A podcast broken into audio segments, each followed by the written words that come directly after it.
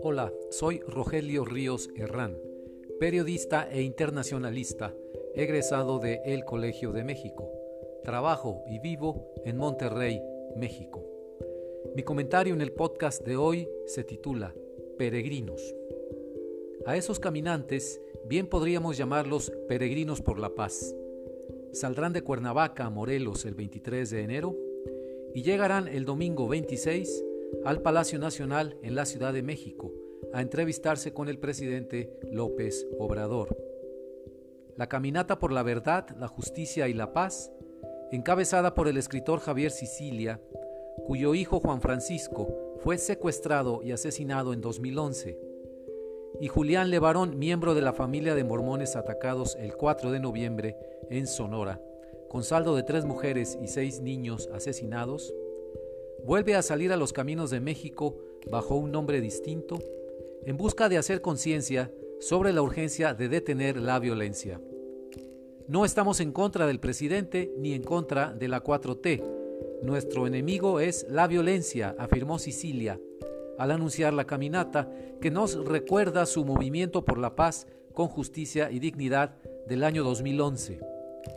Uno de los Levarón, Brian, dijo en días pasados durante la visita del presidente López Obrador a la comunidad sonorense de La Morita, en donde vive la familia, que ya es tiempo de enfrentar esta crisis y unirnos para verdaderamente lograrlo.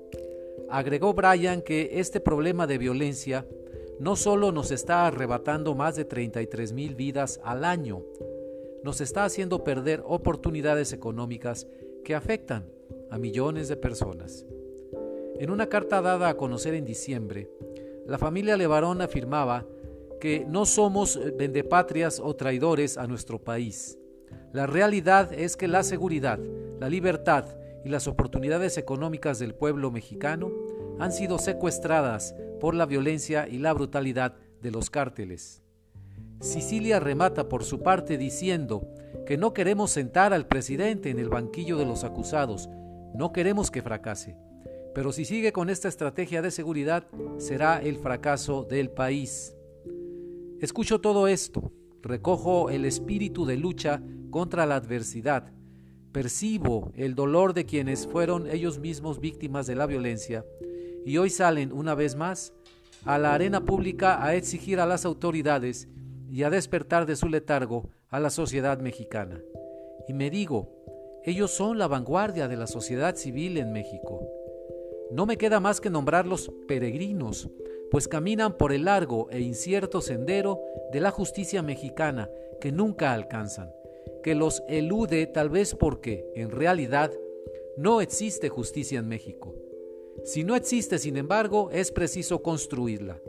La verdad, la justicia y la paz no son palabras para usar como eh, nombres bonitos para una caminata, sino convicciones profundas de mexicanos que decidieron no doblegarse ante los golpes de la violencia y la muerte. Peregrinar por la paz no es un acto únicamente de convicciones religiosas. Recordemos que Sicilia es católico, los Levarón mormones. Lo es también de convicciones cívicas. Son ellos ciudadanos de carne y hueso como nosotros, que viven con temor e incertidumbre como nosotros, y que no se conforman con lamentarse por la incompetencia o la ceguera de nuestro gobierno. No podré yo participar en esa caminata, pero ciertamente estará mi corazón con ellos, mi aportación a la distancia como ciudadano que comparte sus temores y sus exigencias a las autoridades. Encontrar la verdad, alcanzar la justicia, vivir en paz. Es lo que quieren los peregrinos de la caminata para México. A pesar de ello, se les atribuyen motivaciones políticas, se les desprestigia en las redes sociales, se les insulta en los medios porque se atreven a cuestionar al presidente López Obrador. Ante las solicitudes de paciencia que expresa el presidente, Sicilia contesta que desde hace años padecemos el horror y vemos cómo sus llamas consumen nuestra casa y destrozan a nuestras familias. Y agrega que decimos que ya no hay tiempo, que es necesario que el presidente vuelva a colocar la agenda de la verdad, justicia y paz como la prioridad de la nación, construya a partir de ella una política de Estado y llame a la unidad. Buena fortuna, peregrinos, los acompañamos. Muchas gracias. Me pueden escribir al correo electrónico rogelio.rios60 arroba gmail.com.